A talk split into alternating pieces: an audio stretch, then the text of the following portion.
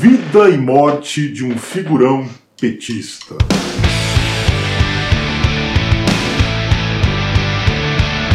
Jack boots cracking on a polished floor.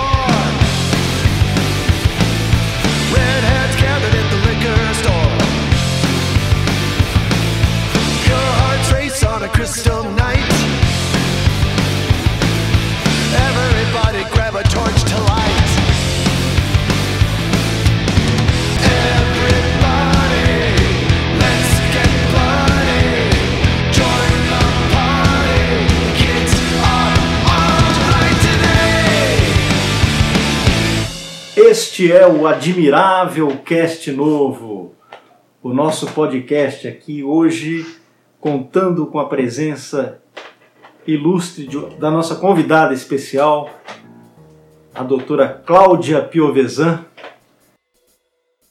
está aqui substituindo o Bernardo Pires Kister, porque o Bernardo, nesse momento, está lá em Roma. Afinal, quem tem boca vai a Roma. Tá e o Bernardo E o Bernardo tem, tem, tem boca. Tem boca, exatamente. Ele está lá na capital gastronômica, ele foi por isso só. É, só foi pra comer e beber. Ele está, na verdade, cobrindo o sínodo da Amazônia, então ele não pode estar aqui com nosso, no nosso terceiro episódio do Admirável Cast Novo. Mas nós temos aqui a presença do editor literário, sociólogo formado na USP, ex-assessor do MEC e tiozão da Lan House, Silvio Grimaldo. Fala, E- pessoal. Este que vos fala, o jornalista e escritor. Jornalista é importante ter saúde, né? É, importante É assim. importante ter saúde. Jornalista e escritor Paulo Briguet, este que vos fala. E hoje o nosso assunto é muitíssimo interessante. É um livro que eu acho que ele marca a retomada da literatura brasileira. Não teve a retomada do cinema brasileiro, aquela porcaria da Carlota Joaquina. Carlota Joaquina, É, lá no do governo- filme sobre Dom João VI, É, né? nos anos 90, aquele filme horrível tal. Quer dizer, o cinema, o cinema brasileiro teve uma retomada que foi uma derrocada, na verdade. Só que a literatura brasileira não. A literatura brasileira dá sinais de vida, começa a dar sinais de vida. E um dos sinais mais alentadores é esse livro que nós vamos discutir hoje. A Exemplar Família de Itamar Halberman, do escritor Diogo Fontana, publicado pela editora Danúbio, no ano passado, né? Sim, janeiro de 2018. Então nós vamos perguntar aqui para Cláudia. Cláudia, boa noite. A gente não pode falar boa noite em podcast, né, cara? Porque o cara ouve em qualquer, qualquer horário, né? Eu tô falando aqui boa noite, eu sou uma besta mesmo. Mas enfim, Cláudia, é, foi você que nos mostrou esse livro, você que, nos, você que encontrou essa pérola literária que foi lançada no ano passado, a exemplar família de Itamar Halberman. Qual foi o impacto que a leitura desse livro te causou, Cláudia? Bom, primeiro eu vou agradecer aqui o convite dos dois queridos amigos Silvio e Paulo. Eu me convidei para estar aqui para beber cerveja e ficar quietinho. A Cláudia veio só pela cerveja. Eu vim só pela cerveja, mas enfim, vocês me deram uma missão grandiosa aí de substituir o Bernardo. E eu não sabia, né? Bom, enfim, agradeço muito a oportunidade. Eu espero que eu esteja aí à altura de, de substituir o Bernardo hoje. É, este Olha, livro. se for bem pra caramba, a gente manda o Bernardo embora, fica, deixa você no lugar permanentemente. Oba! Oba! Então me esforçar. Assim a gente se livra do gordinho. Eu- olha, eu garanto que eu como menos e bebo menos. Beber menos eu já não sei. Será? Bom, esse livro aqui eu descobri da seguinte forma. É, eu, eu ouvia bastante a rádio MCI logo que ela começou as atividades no começo do ano passado. Eu costumava ligar ali, a- acessar o site da rádio para ouvir música clássica e para tentar me concentrar ali no meu trabalho quando eu tinha alguma coisa assim complicada para ler e para fazer.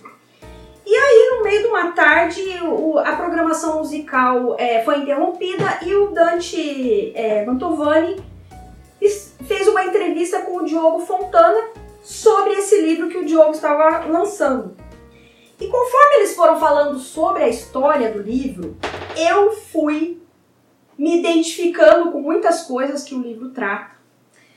Fui percebendo que o livro também tratava de pessoas que, que estavam dentro do universo do meu trabalho. E eu fiquei muito curiosa para ler o livro. Entrei lá no site, não me lembro qual foi, pedi o livro. O livro chegou rapidinho. videoeditorial.com.br. É Ah, site que tem o livro para vender ou na, na própria é, editora Danúbio. Exato. E aí eu cheguei em casa, uma- depois de uma manhã de audiência de custódia, o, o livro estava lá.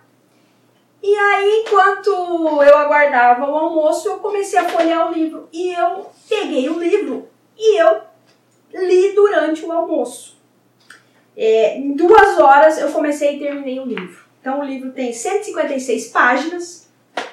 Ele é muito fácil de ler tem um vocabulário bem assim interessante e a história é realmente impressionante e, e ela relatava fatos e, e retratava pessoas que eu praticamente conseguia alcançar com a mão de tão, de tão real que ele, ele conseguiu aqui retratar as pessoas, os personagens do livro é, enfim, e daí eu comentei com o Briguet, falei do livro que eu tinha gostado muito, fiz uma postagem no Facebook, e aí o Briguet pediu um livro emprestado. Eu falei, não, vou fazer melhor, vou te dar um de presente.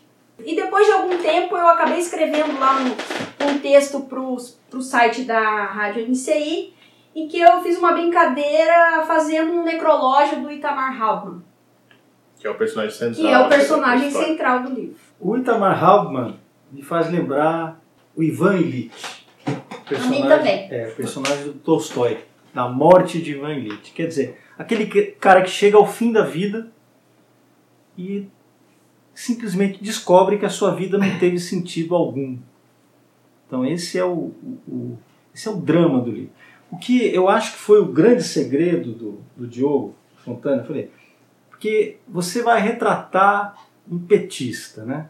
Aquela figura, um petista, aquele o burguês do capital alheio, aquele cara que cresceu durante os, os anos, durante o reinado petista, né?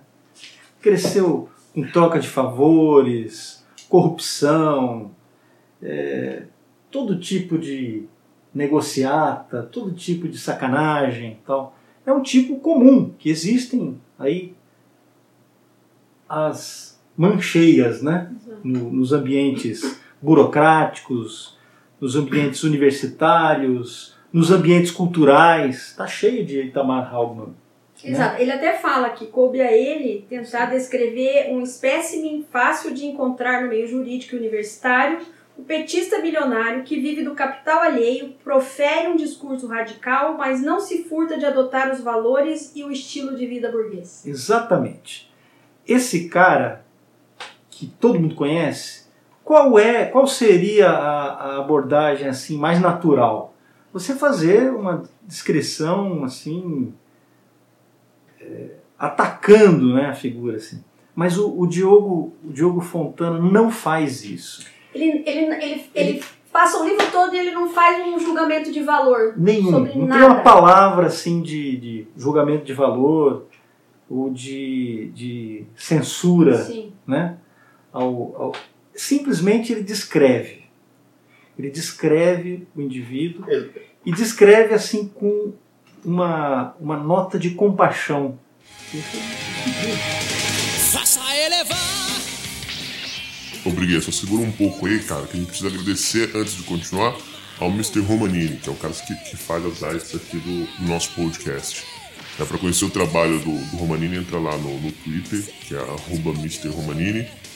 E você pode ajudar a gente ajudando o Mr. Romanini, né? que é fazendo o quê? Comprando camisetas, canecas, adesivos lá na Wake Up Imperium, que é a loja do cara, onde ele coloca a arte dele né, na estampa de camiseta, de caneca, tem uma coisa, coisa legal lá. Eu mesmo tenho um monte de camiseta e caneca de lá.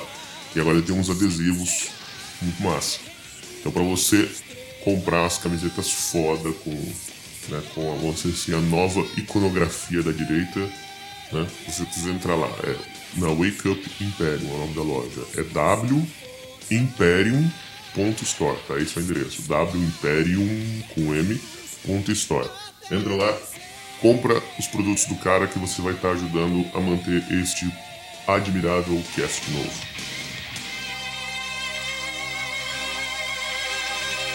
O livro ele conta a história de uma família petista.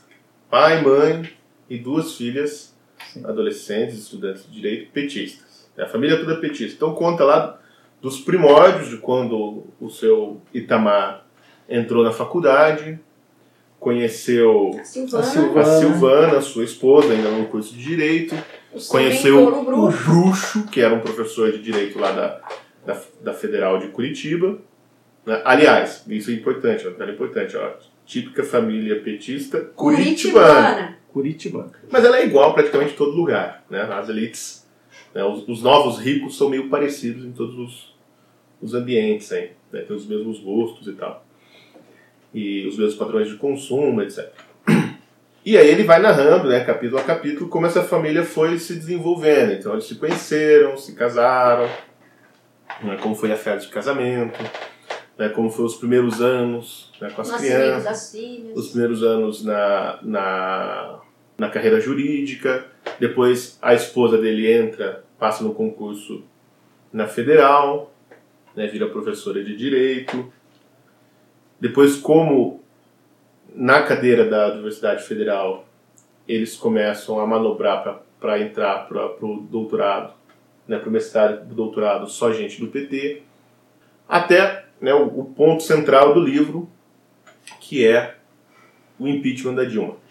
Então, assim, o que o, que o livro conta, na verdade, assim, é, é a formação dessa família petista né, e como eles passaram pelos anos dourados, né, que for, foi aquela, as manifestações, na verdade, desde 2013 até o impeachment da, da Dilma, né, mostrando como que uma família de militantes petistas, gente do partido e tal, é, viveu aqueles momentos. né. O que é é muito legal, eu até estava comentando com eles aqui antes de começar o podcast, e da raiva do Diogo por causa disso, né?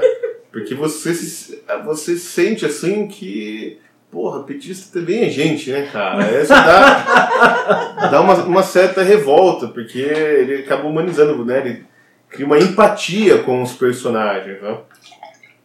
E Mas nada que eles não, se, não resolvessem com um bom Brunello, Ah, é, exatamente. Né? uma babla baguete, um, um sanduíche de baguete com presunto E de um ano parma. novo nas Bahamas. Exato. Então ele conta, assim, é, toda a história né, que convulsionou o país politicamente nos últimos anos, né, dentro do o impacto disso dentro do seio de uma família. Né, e, e o desenrolar disso, né, e, e nós vamos dar spoiler aqui, vocês me desculpem, Diogo, perdão, mas vamos contar o final do seu livro aqui, né, e, mas não vai estragar a leitura. né, até o desenrolar do livro que acaba na eleição de 2022. Né. É, então, assim, contando coisas que ainda não aconteceram, mas tem cara de que vai ser mais ou menos daquele jeito mesmo que ele fala lá. Mas um dos, dos pontos legais do, do livro, é isso que o, o, Briga Claudio estava falando, que ele não, ele não adota um ponto de vista moral, né? Então ele não é o bolso, bolsonarista jacobino, mave, né, da, da militância virtual organizada, escrevendo. Não. Né, É discurso poético, não é discurso retórico. Exatamente. Não É, é um o- livro retórico, não é um o- livro de propaganda. O Exato. próprio Diogo fala no começo que ele, ele adotou já desde o início, tentou copiar o estilo balzaquiano para descrever uma época. E eu acho que ele conseguiu fazer isso bem. É, Ele tem é um olhar de etnólogo, né? Ele é um, um antropólogo. Ele está realmente descrevendo, assim, isso é legal, ele está descrevendo costumes, né? Né? Então até o livro ele é um pouco assim, sem ação, né? Ele, pra mim ele parece uma sucessão de quadros, né? Ele descreve cenas, etc. E que dessas cenas você consegue captar o, o ethos daquela família. De fato ele não julga, ele é até simpático, né? com os personagens, assim, né? Você vê que ele é- tomou esse cuidado. Mas no final das contas você conclui aquilo que, sei lá quem, quem foi que disse, provavelmente deve ser o Roberto Campos, que ele que falava coisas legais nessas frases geniais, que esse é o melhor jeito de, de ferrar um petista é deixar ele falar. Né? E é isso que, o- que o Diogo faz no final das Acho que era o. Paulo Francis. É o Paulo Francis. é. Uma outra nota importantíssima do livro, uma característica do livro, é a ironia, né? o uso da ironia. Quer Sim. dizer, é um Balzac, o Balzac também era um escritor extremamente irônico, e ele e tem uma notinha aí de Machado de Assis também, Uhum. tá? e de um escritor contemporâneo francês que é o Michel Houellebecq. Ele tem, ele tem essa, essa pegada do Houellebecq, por exemplo, em livros como esse último do, do Houellebecq, que é o Serotonina, que faz uma descrição de um tipo, né? um tipo francês, é um alto funcionário do, do governo francês que cai em depressão tal, e também chega à mesma conclusão, que a vida dele não teve nenhum sentido. É, a ironia é fundamental, o uso da ironia é Brigueiro, fundamental para entender livro. você, você acha. Ah, já, já tô eu fazendo aquelas perguntas. Você acha que ele teve essa. essa já tô indo pro final, né? Que ele teve essa percepção que a vida dele não teve sentido? Eu acho que sim. Mas ele não tem. os- Nós temos, né? No final do livro nós Eu acho que ele temos. percebe, mas ele não tem os elementos para formular isso. Pra formular isso de uma maneira. De uma maneira. que ele possa compreender o que está acontecendo. Ele acaba intuindo que a vida dele não teve sentido, mas ele- todo o universo dele, todo, toda a capacidade dele de verbalizar isso está prejudicada. Ele não tem condição de, de, de verbalizar o que ele está sentindo. Essa profunda decepção, né? Essa- esse vazio espiritual. Porque o livro é um livro sobre o vazio espiritual também. Sim. Então, eu tenho a impressão que não. Eu A mulher dele eu acho que sim. Que ele não, que ele não, É, ele não mim, entendeu o que estava acontecendo. ele vai, né, iludido pela pela pela mentira petista até o fim, né? Ele entra na cabine, né? os combinados no final ele vota, né, no, no candidato No petista no, no, no final aqui, antes dele dele falecer, né? Em nenhum momento assim é, aparece na, na, na descrição do- dos personagens uma ponta de dúvida. Assim, ah, será que nós erramos? Será que. Eu acho que que tem um momento. Ah, e, Eu acho que tem um momento. e um momento que parece que ele vai fazer uma, Uma descoberta. uma descoberta, o que, que ele faz? Ele traz o, o poema do Augusto dos Anjos, Ah, né, a ingratidão, essa pantera. né? E, e assim, ele fala, pô, não, nós estávamos certos. né? O, o que acontece que eu acho, vou fazer um, um parênteses aqui, né? A gente tem que explicar uma coisa aqui, que o livro tá bem escrito pra caralho, assim, Tá. o Diogo Tá é um escritor escrito. foda. Né? E detalhe, é o primeiro livro do cara, né? Assim, é o livro de estreia, mas assim, o livro tá muito bem escrito. E uma das coisas que eu achei lega- legais, né, interessantes no livro, é que ele não entra nessa, assim, ele, ele não, não julga né, o, o Itamar e tal, mas pra mim fica claro assim, que o Itamar é incapaz de fazer esse exercício de. Não é nem autocrítica, porque na esquerda autocrítica é outra coisa, né? Fala assim, aonde que nós erramos na estratégia, né? É, né? Mas essa, essa, essa autoconfissão, né? Não, não, não me parece que ele faz. Ele morre ali. É, uma coisa que eu acho que é é interessante falar é o seguinte: a Silvana era uma professora universitária. O Itamar era um juiz do trabalho. É, que, que tem uma, uma entrada aparentemente facilitada no concurso e tem uma carreira muito bem sucedida. E, e no final do livro, mesmo depois do impeachment da Dilma, a eleição de 2018, que ele, pelo que ele narra aqui, a esquerda perdeu, é, ele consegue chegar a ministro do Tribunal Superior do Trabalho. Então, foi sempre dentro do serviço público, né? E essa família se tornou aí Sim. uma família de novos ricos e, e com as filhas ele meio que começa uma dinastia né, de burocratas, porque ele consegue encaixar as filhas em cargos comissionados na prefeitura de Curitiba. E inclusive quando ele é enterrado, ali diz que ele inaugurou o jazigo da família Halman em Curitiba. Isso, isso para mim, assim, é, é a definição que eu dou de oligarquia. tá? São grupos que vivem exclusivamente do, do erário, do dinheiro público.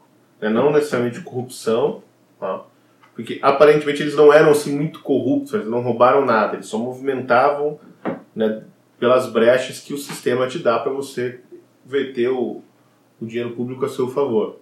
Né? A história da editora dele. Sim, pois é. Exatamente num, isso. Num, num dos pontos aqui, o Itamar monta uma editora jurídica, que é uma porcaria, que vive de publicar é, teses dos alunos da, da esposa dele. E material que ele, ruim que ele vende pro MEC. É, No material- governo então, do FHC. E aí o tal do bruxo, né? É. Que tem os esquemas dentro do partido e dentro do governo, consegue fazer que o MEC compre os livros de direito, né? De estudo de direito que ele publica, que são as teses dos alunos da mulher dele na, na Faculdade de Direito de Curitiba, na Federal. Aí ele publica e o MEC compra. E aí ele Espalha fica rico. Brasil.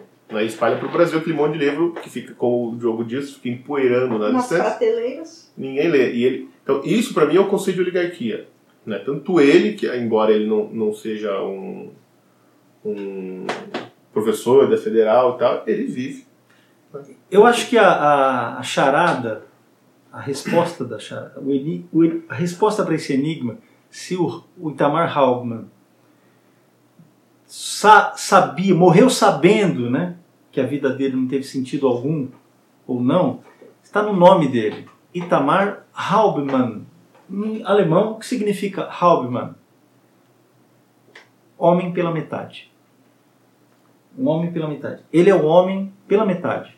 Ou seja, ele chega muito perto de descobrir o que ele fez. Quando ele vê, por exemplo, o venezuelano tentando ensinar o filho a dançar, né? ele fica com. Meu Deus, Não eu, não, tive um eu não tive, não tive um filho homem, não pude fazer isso. Né? Ele não pôde, não pude deixar meu legado. Ele, ele tem esse, esse pensamento. Ele, ele chega perto de descobrir que a vida dele foi uma farsa, mas ele não chega lá. É um homem pela metade, é um meio homem. E sobre essa questão da, da corrupção, aqui nós temos uma, uma- um diálogo que eu acho muito bem feito, que é entre o bruxo, que é o professor dele, né? E o Itamar. Tomando, estão comendo uma feijoada e tomando uma cerveja Uma lá no, é lá no, Passeio público. passeio público, Antes do né? jogo do Atlético. Antes do jogo do Atlético, quer dizer, são todos, todas referências assim a, ao, a Curitiba, né? Então eles estão conversando, Cláudia, lá nesse, né, nesse barzinho lá do passeio público, e o bruxo fala o seguinte ele, cara, Silvana precisa parar de aceitar qualquer um no mestrado, pô. Aí- mas aí ele fica, mas a Silvana é professora da Universidade Federal, professora de Direito lá na Universidade Federal. E aí o bruxo chega pro, pro Itamar e fala, ó, tua mulher precisa parar de aceitar qualquer um no mestrado. Tá deixando entrar qualquer um no mestrado, pô. Os caras nada a ver, um Zé Ruela, sem importância alguma. Não é assim que funciona. Tem que cuidar, tem que filtrar. A universidade é nossa, a gente não pode deixar entrar qualquer um. E ele vai mais longe ainda, ele fala, chega uma hora e ele fala assim, ó, vocês têm que entender uma coisa. Foda-se a tese. Foda-se o valor acadêmico. Então, a maioria é uma merda mesmo. Então que se foda. Que se foda. A universidade não é neutra, cara. A universidade é um instrumento da luta de classes. É um aparelho reprodutor da ideologia da classe dominante. Precisa ser tomada pelas forças populares. Vocês já ouviram Porra! Porra! Não precisa nem terminar a pergunta. Então o cara faz isso. Mas o que ele faz? Ele está dizendo para Silvana, que é a mulher do Itamar, aprovar só os caras que são da, da turma, da patota esquerdista. E além, de, de- além disso, acumular créditos com outros, né? Exatamente. Aí vai, vai soltando lá uma fornada de mestres e doutores que depois vão dar aula onde? Na, Na- faculdade na que faculdade o que o bruxo abre com verba de... BNDES. Então, olha só, o cara, numa conversa de bar, ele já traça todo o esquema. Ele vai, vou abrir uma faculdade com o dinheiro da viúva, do governo, do governo da Dilma, boto os meus apaniguados lá, que foram aprovados pela Silvana, que foram, né? E ganho uma nota preta. E mais, o Itamar Halbman, como tinha essa porcaria dessa editora de livros nome de jurídicos, laranja. né? Faz um acordão com o MEC e ganha uma grana preta vendendo esses livros que ninguém lê. Aí tem mais um Mas detalhe. que entram nos currículos dos cursos. um comentário que ele faz, aí ele fala assim, ah, eu, né, o Itamar e a Silvana tinham ficado assim impressionados com a visão do bruxo, né, de longo prazo. E aí ele faz um comentário que é o seguinte, né, depois disso, né, dessa época, o, escritório de Itamar nunca mais Nunca perdeu nenhuma causa, né, nenhuma ação. É. Por quê? Porque todos os filhos de, de juízes, desembargadores, etc., tinham entrado na faculdade, sido aprovado do mestrado, do doutorado, estavam dando aula nas universidades particulares do bruxo. Então, assim, é o, é o sistema né, do passamão. Né, assim, todo mundo beija a mão, né? Todo mundo beija a mão e tal, fica todo mundo feliz. Né? Tava, tava tudo ótimo, cara, o Brasil. Nossa. essa porcaria desse Bolsonaro acabou tudo, cara. Eu vou ler aqui quem não entrava, quem não entrava no, no- na seleção da, da, da, da Silvana. Silvana, quem não O entrava? bruxo dizia assim: Se for dos nossos, aprova. Se não for, não precisa nem ler, caralho. Não pode ser boazinha. Direito natural, Tomás de Aquino, Aristóteles, essa bobajada toda, reprova na hora. Vituperou entre os dentes, para não ser ouvido por mais ninguém.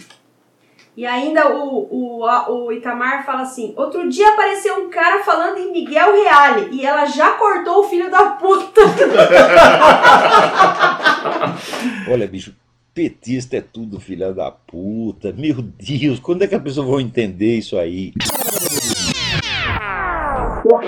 Mas eu acho assim que o, o, o ponto central do livro é 2016, quer dizer, as manifestações com, pelo impeachment, né? Sim. E isso é uma é uma é uma cena antológica, aquela em que eles começam a ouvir as panelas, né? Começam a ouvir a, A noite das panelas. a noite das panelas, que eles começam a ouvir, eles ficam aterrorizados.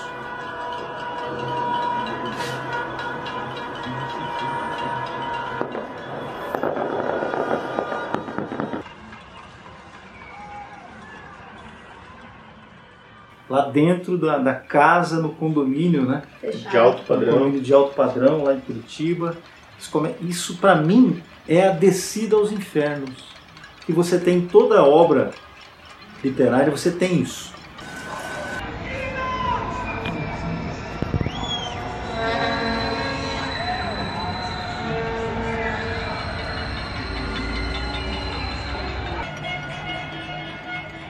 E ali é que o Itamar desce aos infernos.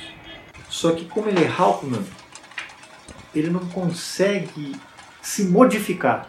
Ele não consegue é, entender o que está acontecendo. né? Então ele fica, ele fica ao meio, ele fica partido. É, é- é exatamente, ele fica um homem partido. Uma coisa que eu acho curiosa desse capítulo, que acho que é o capítulo 7, que mostra assim, a incompreensão das elites, porque a família Halbman é, é evidentemente uma família de elite, né? eles são ricos pra caramba, desfrutam do que é de melhor, né? no, do, que, do que de melhor o Estado brasileiro pode oferecer. Né? E, mas a incompreensão, assim, a distância entre as elites e o povo, sobretudo as elites petistas. Né?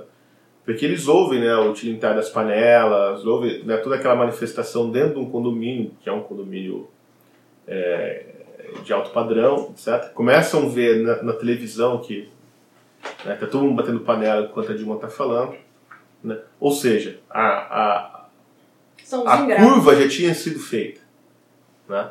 Assim, a partir daquele momento, que- quem se lembra da- da- dessa época, né, a gente já sabia que não tinha mais volta. A hora que o pessoal começou a bater panela quando a Dilma aparecia na televisão para falar, assim, ah, assim, já, tinha, já tinham acendido um pavio que não dava mais para pagar. né? E eles, eles ficam aterrorizados, né? eles acham assim, que, que, que vão invadir a casa, que vão matá-los, eles ficam aterrorizados. Né? De fato, assim, os camisa preta estão na rua. né? Os É. fascistas estão soltos.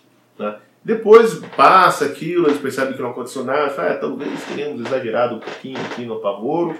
né?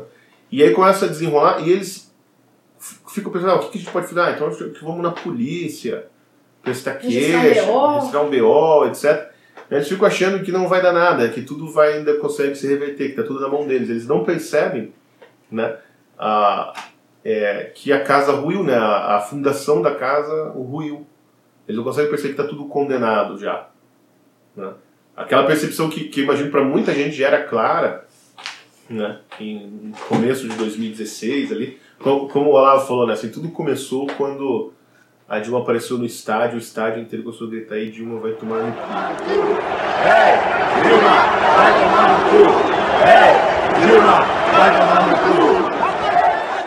Ali começou a Revolução Brasileira. Eles acharam, não, não deram importância, porque eles acharam que não era nada, que eles controlavam, que o povo estava do lado deles, etc. Eu acho que tem, uma, tem alguns pontos aqui que eu acho que demonstram bem como eles não conseguiam entender o que estava acontecendo. Porque quando teve o panelaço, aí o Hallman lembrou que tinha visto alguma coisa no tribunal sobre é, as manifestações que aconteceriam no domingo. Que estavam sendo. A população estava sendo convocada para aquelas manifestações de domingo. E aí a Silvana fala que tinha flagrado a empregada conversando com o jardineiro do vizinho e os dois combinaram que eles iam. Domingo então é a derrota. Domingo é dia que pobre se visita. Como a situação tá difícil, cada um traz um prato. Aí vem as pobres, uma com empadão, só tem cheiro de camarão no empadão da infeliz. A outra traz o famoso arroz de forno de pobre. Ali dentro tem tudo, sardinha, salsicha, tudo, até uma calcinha velha tem ali dentro. Os pobres se atracam com um garfinho de plástico. O teu horror, pobre! E, e aí o Halman ficou indignado. Mas como? Amanhã eu vou dar, um, vou dar uma prensa nela. E a- aí a- ela escreve, ela faz uma, uma super postagem Faz no um Facebook. textão no Facebook. textão no Facebook. Não, não vou perdoar, vou xingar no Twitter hoje, muito.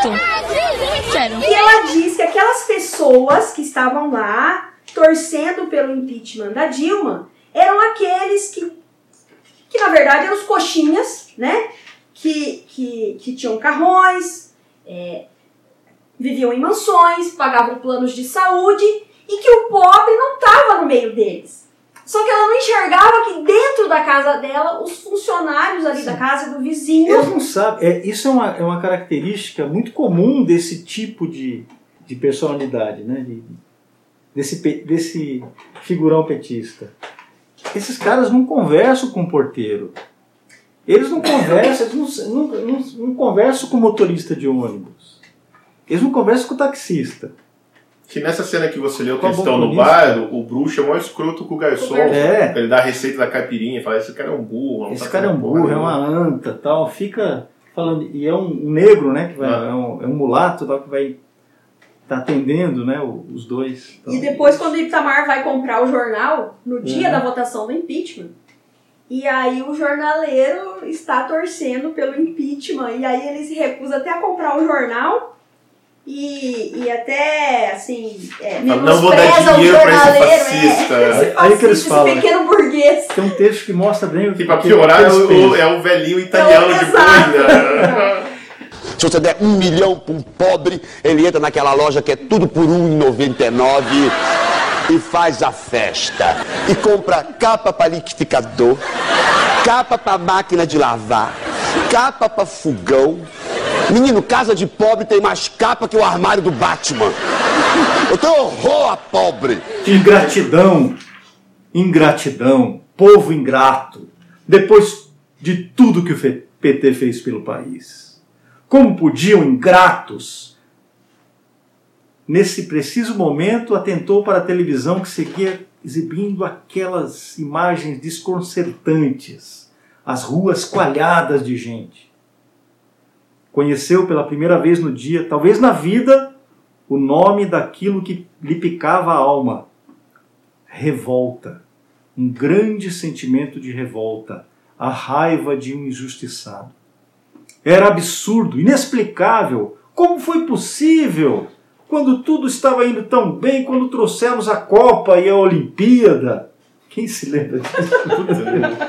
quando o país, enfim, estava entrando nos eixos, crescendo, distribuindo renda, realizando o sonho de um futuro melhor para os mais pobres.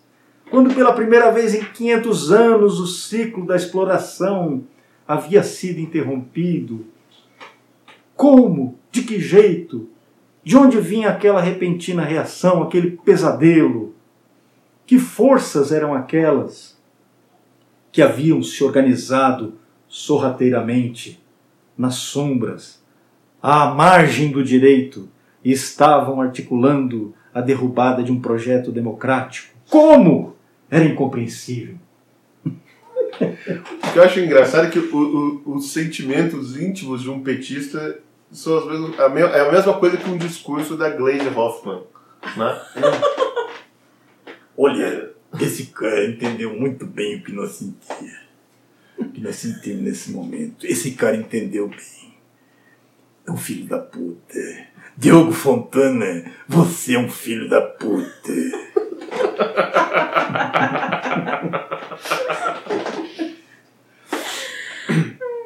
Mas tem um trecho aqui que eu até marquei. Logo depois que ele leu a postagem da Silvana no Face, ele fica todo orgulhoso da mulher, né?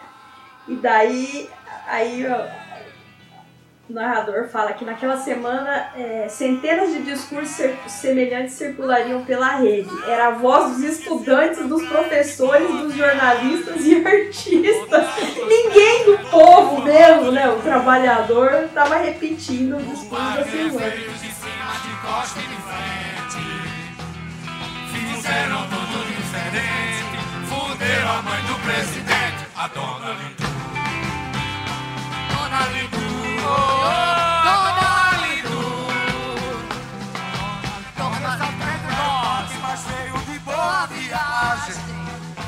Todo concreto, não tem nenhum pé de bambu.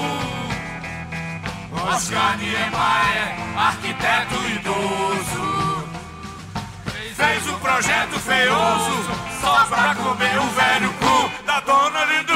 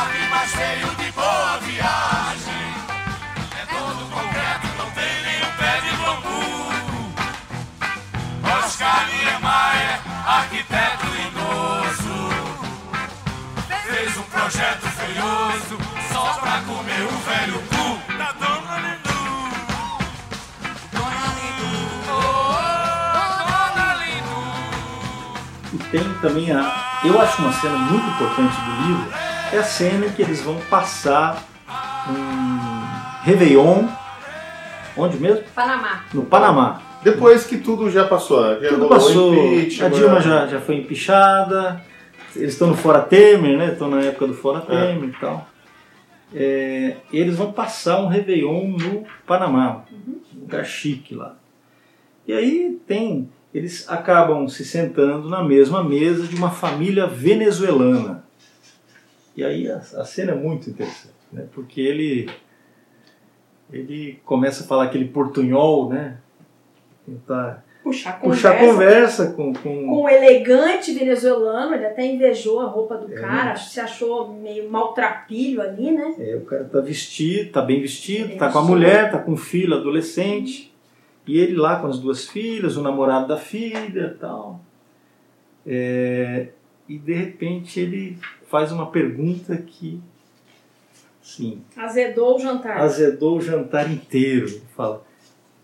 Eu, eu até quero localizar aqui, Aqui, qual é. Achei do E como vai o companheiro Maduro? E como vai, companheiro Maduro?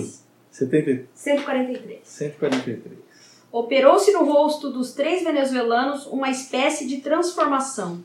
Os semblantes se fecharam plúmbios.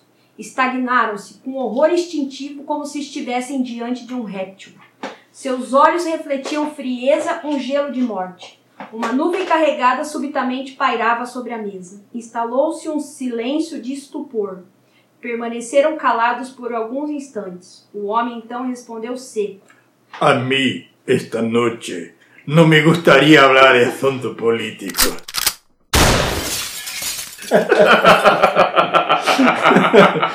E aí acaba, né? Acabou a noite, né? Porque o venezuelano que estava na mesa com eles era um exilado. Tinha Em sido, Miami. Estava exilado em Miami. Tinha, sido, tinha fugido do, Do governo companheiro do Maduro. companheiro Maduro, né? Do governo comunista. E essa cena eu acho fundamental também, porque nesse momento ele também tem uma ele tem, um, ele tem Parece uma nova que ele chance. vai. É, exato. Parece que vai cair a A ficha ficha. dele Parece vai que vai cair a ficha. Mas não Parece. cai. Está prestes a cair. Bem ao contrário. Está prestes a cair, mas aí ele. Aqui, ó. Ele traçou um desenho esquemático e essencial do oponente, presumindo que ele era algum tipo de empresário ganancioso e corrupto, daqueles que existem tanto no Brasil e, portanto, para o bem ou para o mal, seu destino era mais do que justo. Afinal, só empresários gananciosos e corruptos abandonaram a Venezuela, né? Que estava prosperando, onde os pobres estavam enriquecendo, trinchando de Andando filhos. de avião, comendo carne todo dia. É, tá. Mas Não. o Itamar também foi com a família para Cuba nessas férias. Ah, é, do, do Dois dias depois do jantar de Réveillon, embarcaram para Cuba. Uma semana em Varadeiro, enfiados em um resort espanhol, comendo hambúrguer com batata frita. Na volta ao Brasil, no aeroporto de Guarulhos, Renata não declarou a compra de um iPhone 6 para a Receita Federal. A maconheira. A maconheira. Aliás, falando em maconha, tem também uma cena antológica. A gente está contando o livro, gente, porque o- nada do que nós dissemos aqui, a não ser as partes que a gente leu, é, nada disso substitui a leitura do livro. É, tem, a, tem a festa da maconha, né? Que é quando a Dilma. ah, Não, quando o Lula ganha em 2002. Entre o primeiro e o segundo turno de Entre o- 2002. Ô, É. você vai cantar pra gente? A festa da maconha aconteceu depois do show do Luiz Melodia. Ah, é? Puxa vida, não sei o que eu vou cantar. Eles cantam o Lula lá, né? Cantam Lula lá. Muito bêbados lá no meio da festa. É. Eles têm. Acho que o Silvio pode, pode pegar o original do Lula lá, né? Lula, pode? Lula lá, vai pra sua cela. Lula lá, não vai ter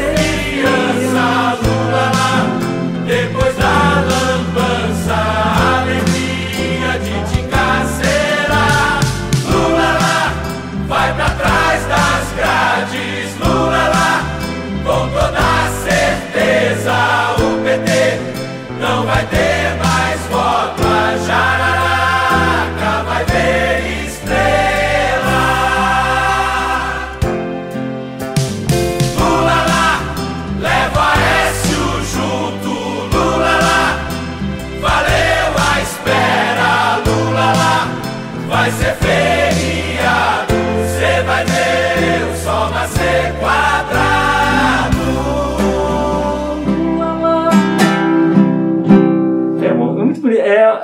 do Trielli. Talvez você procura depois e coloca. Ah, você é a faz versão do Trielli? É, tá bem bonita a versão do Trielli. essa cena é antológica, né? Que eles fumam maconha. E tomam. Royal Salute 21 É. anos. É. E aí o bruxo ainda é síndico do, do prédio, manda todo mundo tomar no cu as pessoas começam a ligar reclamando né, do barulho. Que é mais ou menos uma prévia do que aconteceria com o país inteiro, né? Exatamente. Quer dizer, assim, nós, agora nós vamos fazer o que nós queremos. Que foi exatamente o que a Dilma falou, enfia a panela no cu.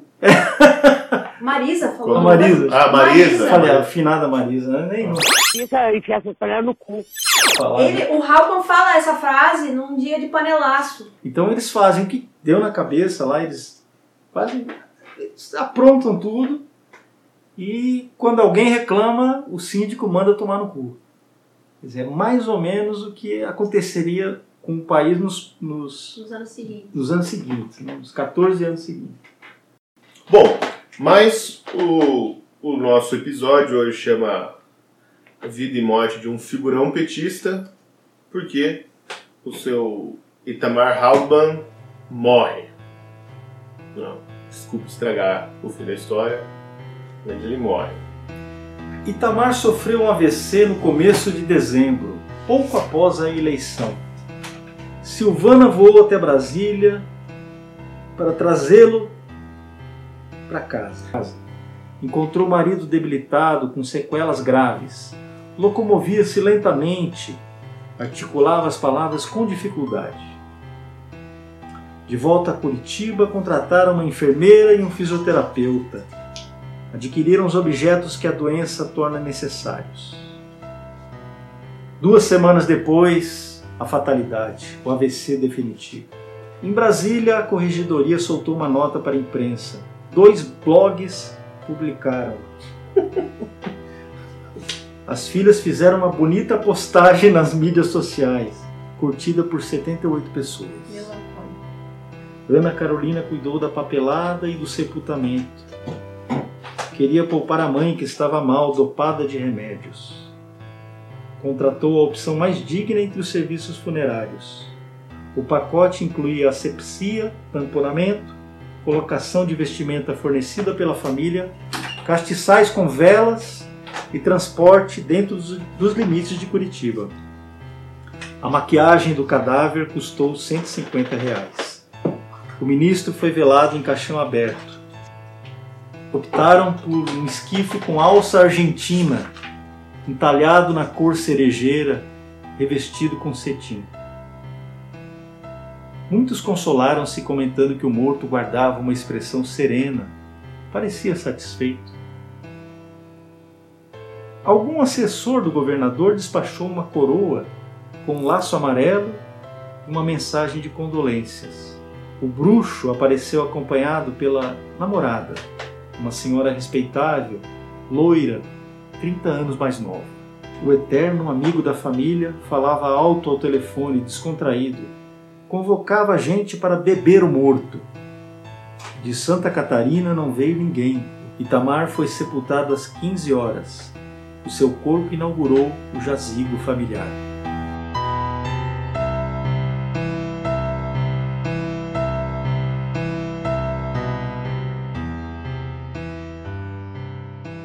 Eu tenho uma notícia para vocês.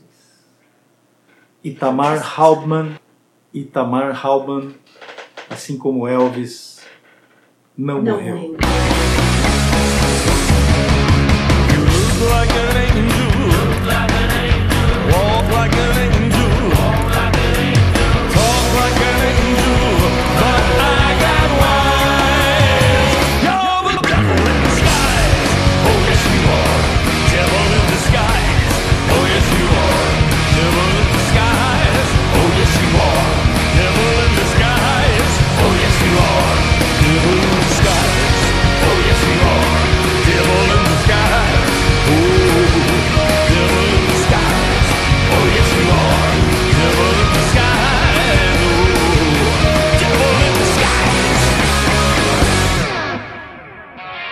Itamar Halbman está entre nós.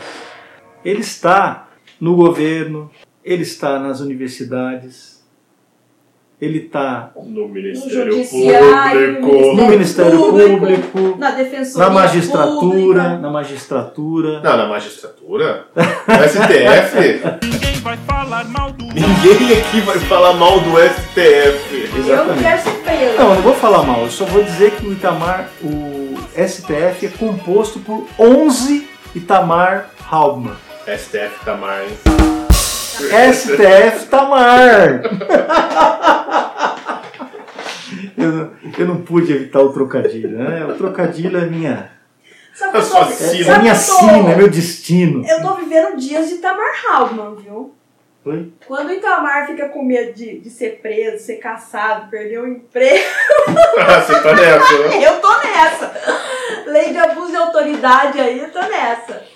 Mas o- é, a lei de abuso de autoridade foi feita pelos Itamar Hauptmann.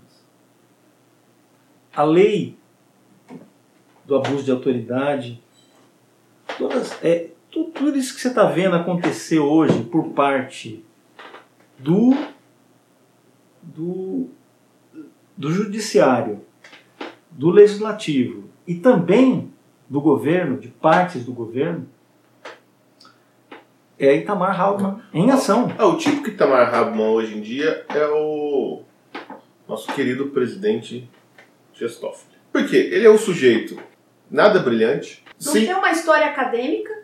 sem nenhum brilho, sem nenhum, nenhuma característica que o torne uma pessoa de algum valor elevado. Ele só está lá por conta das conexões políticas que ele fez na época da faculdade ainda, políticas. Inclusive, uma delas é bastante curiosa, a gente pode até fazer um podcast só sobre isso, né? que é com o pai de santo lá da Faculdade de Direito de São Paulo. Acho que Vocês já viram essa história, né? Eu não. Que ele até levou pro STF para para fazer um despacho lá, expulsar os espíritos. Não, não tô brincando. despacho.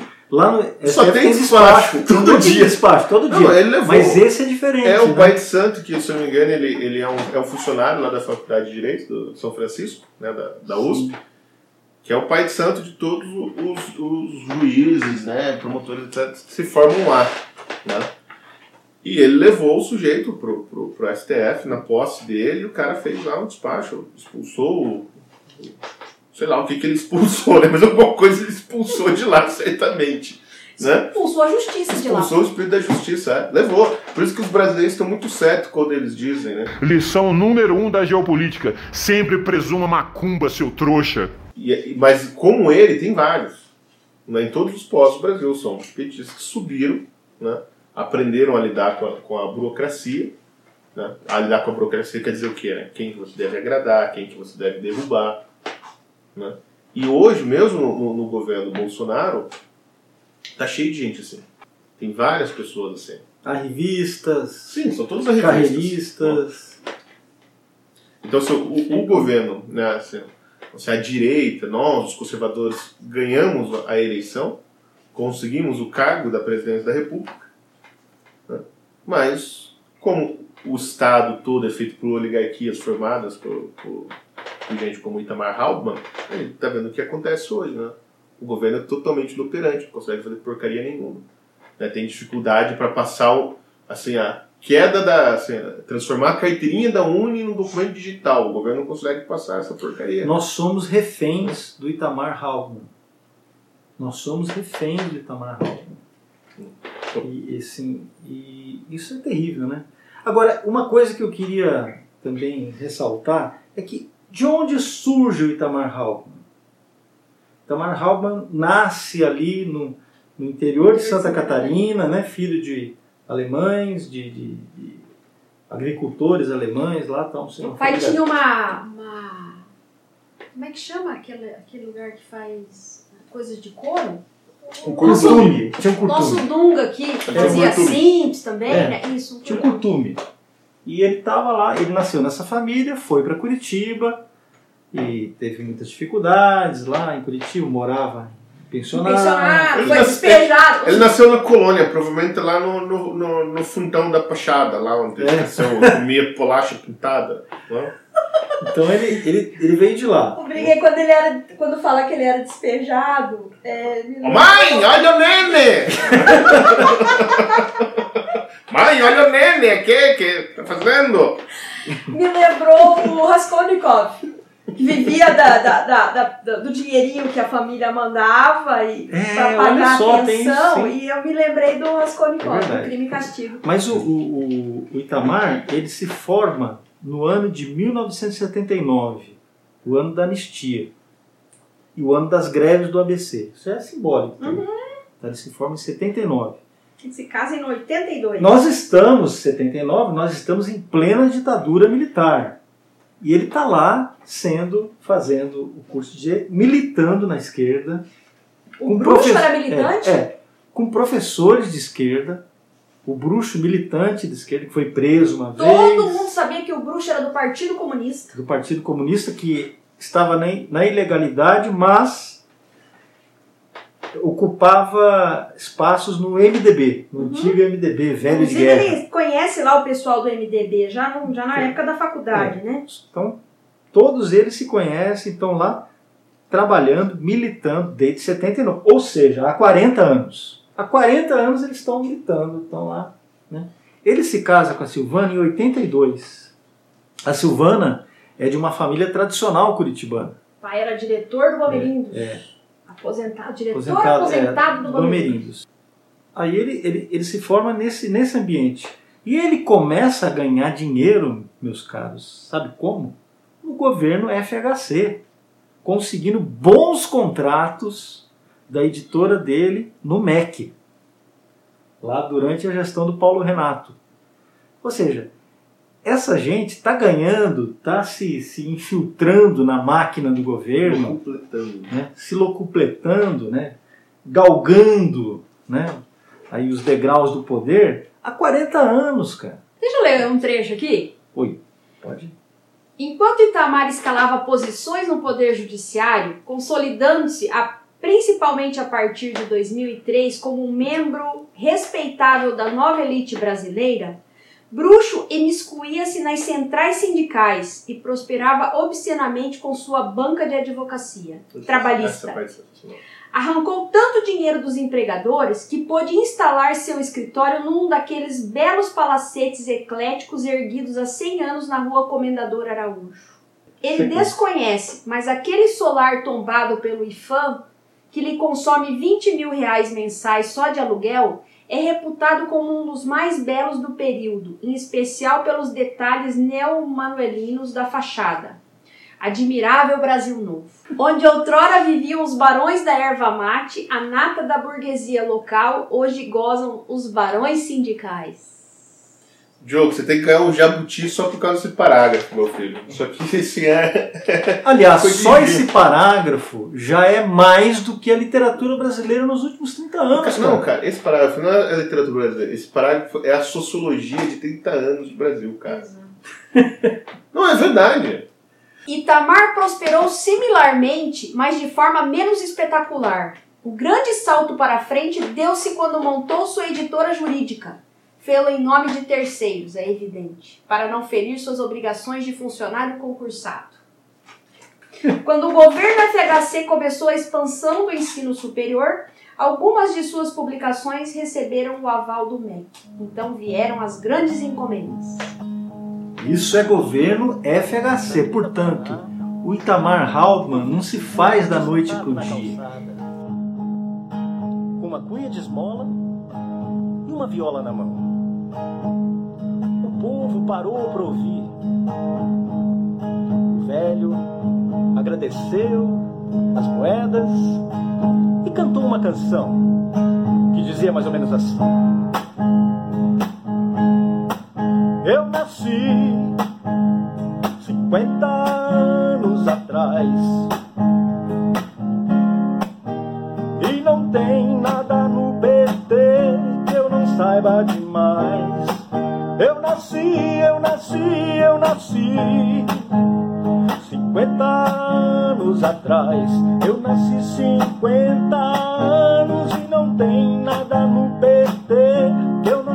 Demais. Eu vi Lula surgir no ABC. Desde aquele tempo enganar você. Eu vi o Golbery fazendo o jogo duplo pra deixar o Lula crescer.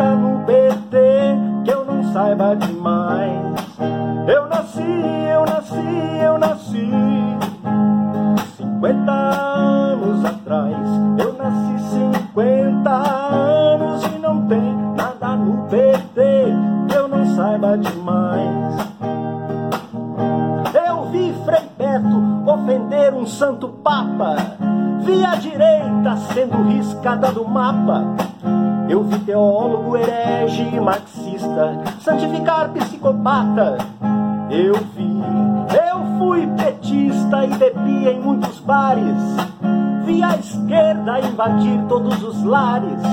Eu vi Dirceu fugir pra Cuba pros treinamentos militares. Eu vi,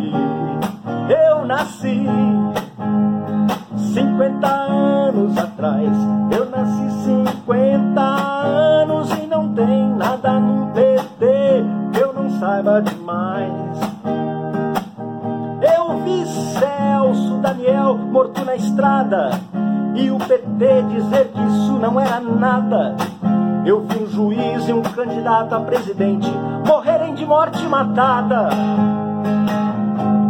Eu vi um cara esfaquear o Bolsonaro, depois dizer que era um lobo solitário. Eu vi o Haddad se tornando marmiteiro de um certo presidiário. Eu vi, eu nasci 50 anos atrás. Eu nasci 50 anos e não tem nada no PT que eu não saiba demais.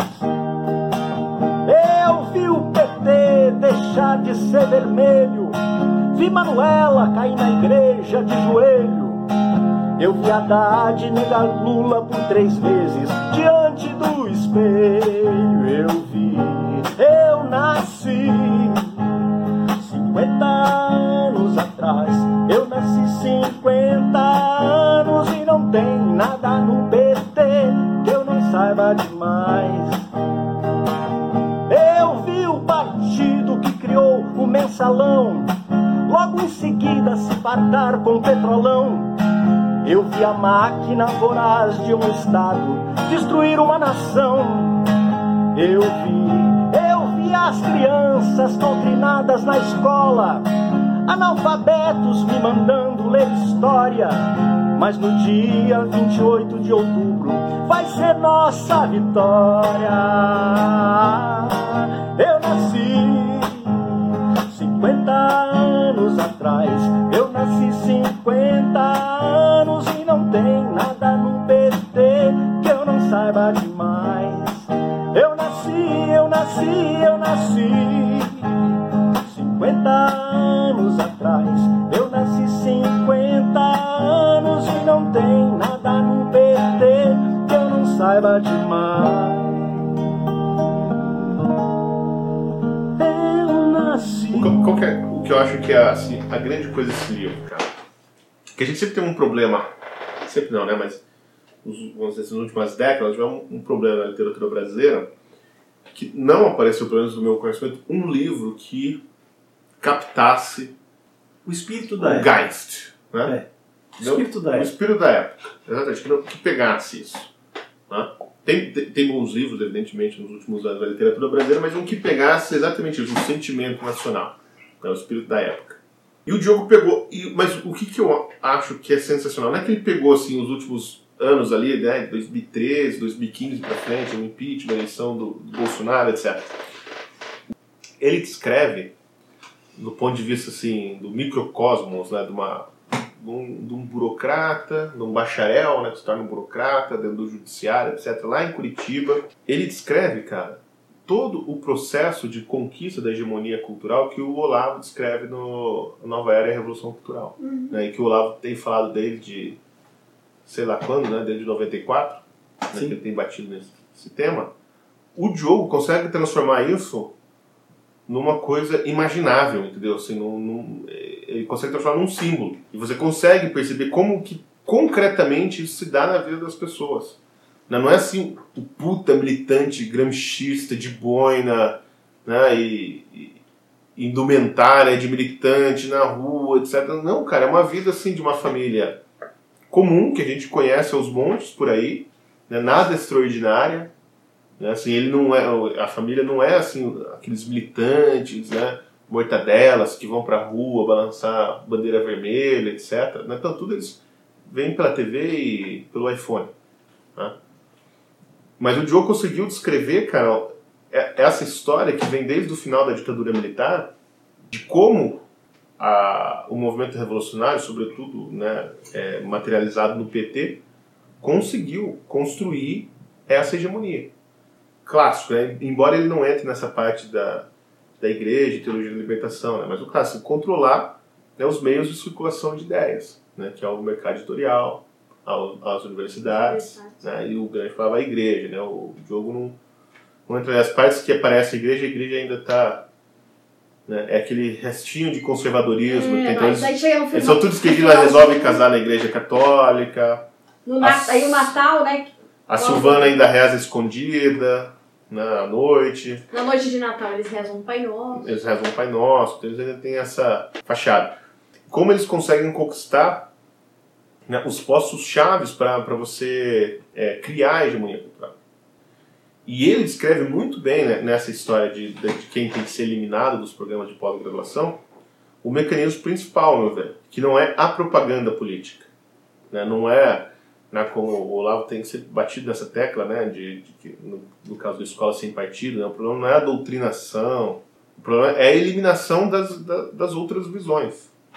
Você não precisa fazer propaganda política de nada, você não precisa fazer doutrinação. É só você impedir que outros discursos apareçam. E ele consegue fazer, cara, essa descrição assim, do- de um jeito que, porra, qualquer ameba consegue entender que isso aconteceu no Brasil. Eu, eu, quando pensei em escrever o necrológio do, do Itamar Halman, quando eu comecei, eu não tinha percebido que ele era um juiz trabalhista. E eu comecei a fazer como se ele fosse um juiz com quem eu trabalhei. Trabalhei com vários juízes. E eu montei uma imagem na minha cabeça. Depois que estava quase finalizado, eu percebi que ele era um juiz trabalhista. Mas enfim, daí eu adaptei. E aí, o que, que eu imaginei? A vida do Itamar Halman no começo da carreira dele no interior do Paraná. E aí eu até coloco um episódio de que é, ele em Cascavel, ele, por exemplo, quando juiz é, no começo de carreira trabalhando em Cascavel, teria atuado é, junto ao governador da época, o Requião, para impedir uma reintegra- reintegração de posse, porque numa- nessa época que ele, em tese, estaria trabalhando no interior, é, estariam ocorrendo várias invasões pelo MST Uhum. em fazendas lá na região de Cascavel, por exemplo. E assim, por conta dessa, dessa forma como o Diogo conseguiu é, descrever tudo isso, eu consegui montar um universo na minha cabeça de coisas que eu vivi. né? Então, assim, por isso que eu falo que ele conseguiu descrever isso tão bem que a gente, eu quase consigo colocar a mão nesses personagens. É o que eu tava falando, né? Que é o que define o grande escritor, na verdade. Que é essa capacidade de empatia com os personagens. né, De transmitir isso pro leitor. Então, porra, lógico que é um filho da puta, né, Itamar Halman. Né? Você termina o livro e fala, cara, o cara é um filho da puta. Mas assim, ele consegue te pôr num, num ponto de vista que você entende as razões desse cara, né, os sentimentos, etc. Não, não assim pra, ah, é, coitadinho, né? Hum, ah, ele é. tinha razões. Não, você de fato entende como pensa um Como ele chegou ali, né? de verdade. Porque aqui não tem nenhuma, nenhum pensamento dele que seja aquela coisa maligna. Eu vou fazer alguma coisa porque Jamais. isso é o mal. Nenhum momento. Não, em nenhum nenhum momento. momento. Em nenhum momento. E esse é, o- é a chave do livro. Essa é a chave do livro. Seria muito fácil descrever o petista pelo lado monstruoso. Calculista, né? É, o calculista, o maquiavélico, né?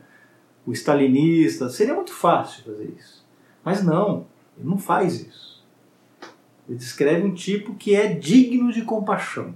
Isso que é o mais. Quem é assim é o bruxo. Mas o bruxo, ele, ele, ele tem um papel quase é, arquetípico no livro, que ele, assim, ele é o diabinho Lê o diabo aqui, que, que vem soprar coisas no, no ouvido do, Do, Do Itamar. do Itamar e falar, ah, vem por aqui. Ele é quase um personagem de um alto medieval. Né? Assim, ele não é um personagem assim, de carne e osso, não é de uma alegoria. O Itamar não, o Itamar é um cara, assim, embora o livro que eu eu falei, ele dá quadros, né? Você, você não, é, não- ele não descreve muito a mente do. Você não vê o, o Itamar pensando, né? Você tem o, o narrador, o Uhum. descrevendo, etc. Mas você consegue perceber que aquilo ali é uma pessoa de verdade e tal. O, o, o bruxo, ele. É lógico que esse bruxo existe, né? Mas ali ele tem essa. Ele podia ser qualquer um. Né? O Itamar também, né? Ele que tá. Esse podia ser qualquer, qualquer um de- dessas famílias aí, né? Dessas pessoas que a gente conhece. Né? Mas o Itamar tem substância, né? Assim, você consegue entender que ele, sim, que ele tinha razões, por que, que ele fez, né? Porque ele tomava as decisões que tomava, por que ele fazia as coisas que ele fazia, por que que ele sobretudo por que que ele reagia da maneira como ele reagia. Que eu, que eu acho que é assim a, a parte interessante do livro, é quando ele começa a reagir às coisas que estão acontecendo no Brasil.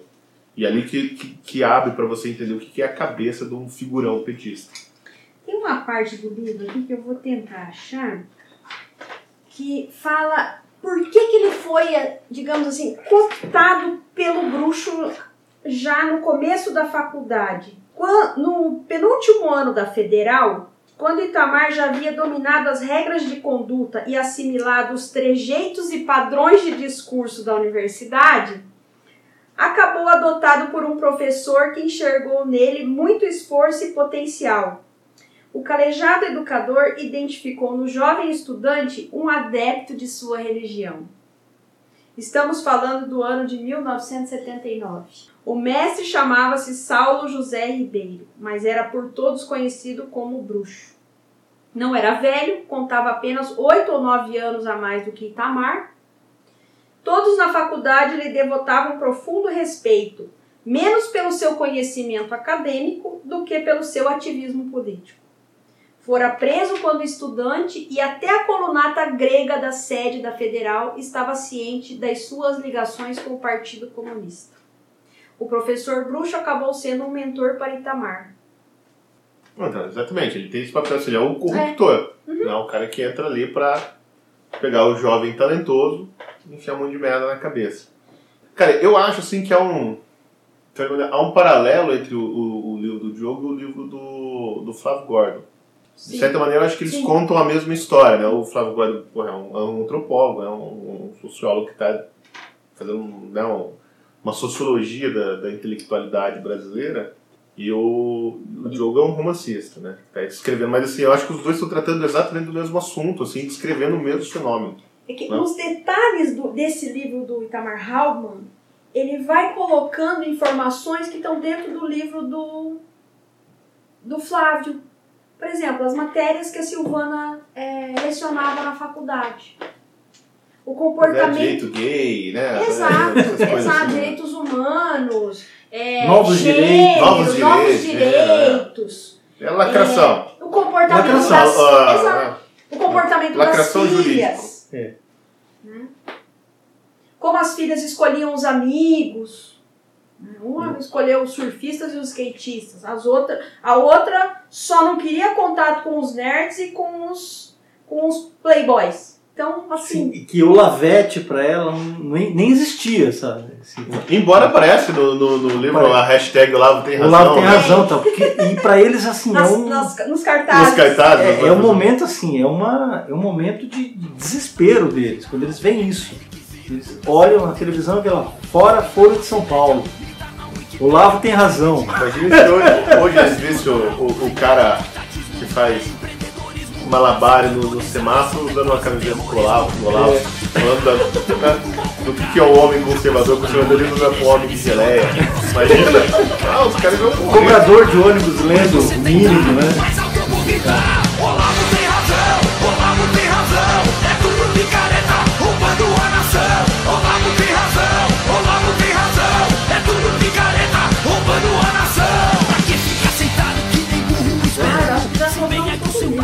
Já estragamos o livro Nós do já, Diogo. já né? atrapalhamos a vida do Diogo. É, atrapalhamos. Galera, mas não é pra vocês escutarem o podcast e falar, ah, porra, o livro é má. Não, vocês precisam ler. É. Como a Cláudia falou, é um livro que se lê em duas horas. Tem que ler o livro. Tem que ler o livro. Né? Não é porque a gente tá falando Agora, livro. é uma coisa que o Monir fazia, né? O Monir, no seu, no seu curso Expedições pelo Mundo da Cultura, ele contava o livro inteiro, os clássicos da literatura. Ele contava o livro inteiro. Até porque essa história todo mundo já conhece. É. A história Exato. do Tabarnado, todo mundo já Ele conhece. contava o livro inteiro e você terminava a aula do Monir com vontade de ler o livro. E nada substitui esse prazer da leitura e da releitura, porque é um livro para ser lido e relido. É, eu, eu vi aqui que eu anotei que eu li esse livro no dia 14 de agosto de 2018. Foi o dia que ele chegou em casa. Hoje eu li de novo, parece que eu tava lendo pela primeira vez. E tem uma coisa, hein? O Joe escreveu esse livro. Quando que ele foi publicado? Fevereiro? Janeiro de 2018, ele diz aqui que começou 2017? É. Então, tem uma coisa. Nessa época aí, ainda não existiu um negócio que a gente chama de PSL, Ele começou no mês Que de é o- fevereiro de 2017. que é o Partido do Socialismo Light, né? Uhum. Para alguns e o Partido do Bolsonaro para outros, né? Então, a gente não sabia ainda, porque o Bolsonaro tava naquele negócio, ele ia pro PEN, que virou patriotas e tal, lembra? Tinha aquela confusão, né? Ele é vidente, o Diogo é vidente. Vidente, vidente. Ele é vidente. E isso é o que, que marca os bons escritores. Porque, curiosamente, o livro tem 17 capítulos. É verdade. Mas eu vou Né? nem. O livro. ah, pode ver aí. Porque, não! O livro acaba no 17. Na- mas o 17. livro não é uma peça de propaganda política, hein? Tá? Mas- Não, não confundam. Quando o coisas. O livro- Itamar vai votar em 2022, ele diz assim: aqueles troglodista, trogloditas ganhariam outra vez, lideravam as pesquisas. Aquela gente nunca leram um livro na vida. Que, o futuro, que futuro poderia haver num país assim? Esse pessoal não tem lastro. Só faltou. Não, então o Diogo previu que os trogloditas ganhariam a eleição de 2018. Os jacobinos. Ele escreveu em 2017 e ele, ele previu. Não teve aquela história de no segundo turno, ah, eu vou votar com um livro, porque eu voto com um livro. Significa, 1984. é, significa que eu sou uma pessoa inteligente. Eu estou votando na esquerda, eu sou inteligente. Eu vou votar com um livro. Ah, vá se. Vá, vá peidar na água pra ver se sai bol- bolinha, rapaz. É isso aí. Bom, pra quem não conhece o Diogo Fontana, ele é o editor da Danúbio, né? Ele não é só esse escritor foda que a gente tá puxando o saco aqui, né? E a editora Danúbio publicou uma porrada de livro tesão, né? Já publicou Carpô, é, já publicou o livro Negro da Nova Esquerda, né, que é um livro do autor argentino que me foge o nome agora, mas que é um livro bom pra cacete. né. É, tem, publi- publicou O Elogio do Conservadorismo, que é um livro do João Camilo de Oliveira Torres, Sim. né, que é um livro inédito dele, assim, o pessoal teve, né, o, jogo teve essa brilhante ideia de pegar textos inéditos, né, que não tinham em livros do, do João Camilo, que provavelmente é o nosso maior autor conservador, eu acho. É ele e o Gustavo Corsão certamente são grandes figuras, né? E sempre tá soltando coisa massa. Assim. Então, o Diogo, cara, ele já é um cara que tá nesse mundo livre há muito tempo. Assim. Ele tem uma puta visão como editor. O Diogo escreveu o prefácio do livro do Dante Mantovani, aquele ensaio sobre música clássica, alguma coisa assim. E ele escreveu um, um ótimo prefácio e eu achei. O que chamou a minha atenção? Ele falou assim: Eu não entendo nada de música. e eu falei: Ele já me cativou pela honestidade, né? E o prefácio ficou muito bom. Então, ele escreve Mas muito olha, bem. Mas eu queria aqui dizer mais uma vez pra vocês. Esse Diogo Fontana é um filho da puta. Bom, é isso, galera. Compra um livro, tem para vender no próprio site da editora Danúbio, que deve ser editoradanúbio.com.br. Deixa eu ver, tem aqui atrás do livro. É isso aí, editoradanúbio.com.br. Se vocês não quiserem comprar lá, pode comprar no site da Vide, que a gente também tem, videoeditorial.com.br. Na livraria do Bernardo também tem. Na livraria do ter Seminário também tem. Na livraria do Gorgel também tem. Enfim, nas melhores livrarias que E tem é na um internet, baratinho tem o livro. e ótimo pra dar de presente também. E, cara, além de toda a história que a gente contou, tem esse negócio que o livro meu, é muito bem escrito. Né, assim, o cara é, é um artista mesmo, assim, é um artesão da, da língua portuguesa. O negócio. Né? Eu tenho que confessar uma coisa, no episódio passado ou no outro, sei lá, eu falei que eu tenho preconceito contra a gente viva, né? Falou, de falou escritor, mesmo. né? Hum, eu não. Falei, por isso que você gosta do Temer. né? Por isso que eu gosto do Temer, é verdade. Não porque eu não, não gosto do Temer. Né? E Mas eu não podia perder. Eu sei que você não gosta do Temer, mas eu não podia perder a piada, né? E... Mas depois eu fiquei pensando que é mentira isso, porque eu gosto do Milan Kundera e ele ainda não morreu. Não morreu, né? né? Mas Quase, né? o Kundera é disso, de outro mundo, né, cara? Ele é assim da época que eh, existia, que a Europa era comunista e tal, então assim, é de outra época. E eu fui ler o, o livro do Diogo, também porque ele me deu o livro com dedicatória e tudo. Eu falei, porra, não posso levar, cara, só vou ler depois que você morrer, né? Não, não dá, né? Pra fazer isso. E, cara, porra, foi. Além do que o cara é novo, né? É, exatamente. O Diogo tem minha idade. menino. É. Menino. Ah, obrigado. É, mas- não, mas ele parece bem mais novo do que eu. Você olha pra ele e fala, pô, o Black tem 20 anos. né?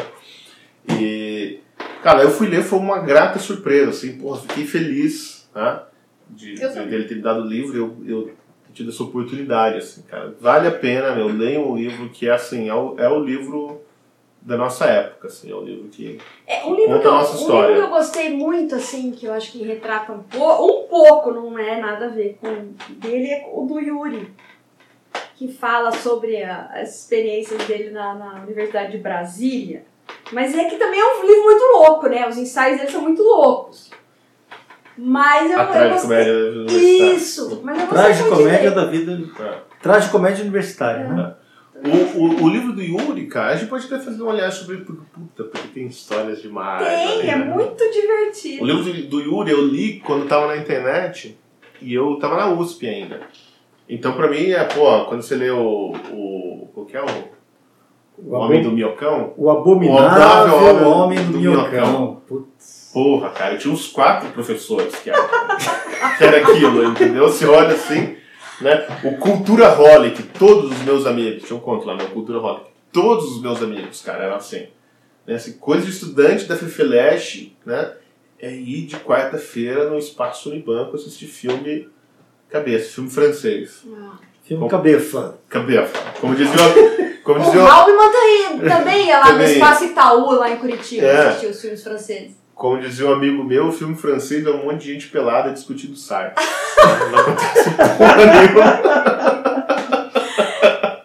Então, Cláudia, fala aí se a cerveja tá boa. Se Olha, a cerveja do, tá ótima. participar do, do nosso É, podcast. eu não quis beber muito pra não dar vexame.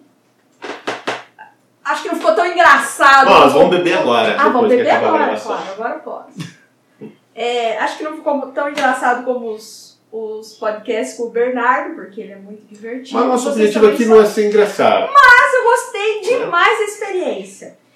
Foi muito legal. Esse é um livro que eu gosto muito. Eu queria deixar aqui um recado para minha esposa, a Rosângela, porque ela, ela fica brava, porque eu vim aqui para gravar o podcast e aí eu fico bebendo a cerveja do, do Silvio aqui um tempo. Então, Rô, eu tô aqui, olha, você, você tá prova. Eles estão me obrigando a ficar aqui tomando cerveja depois. Entende? Então eu tenho que ficar aqui um tempo ainda mais, sabe?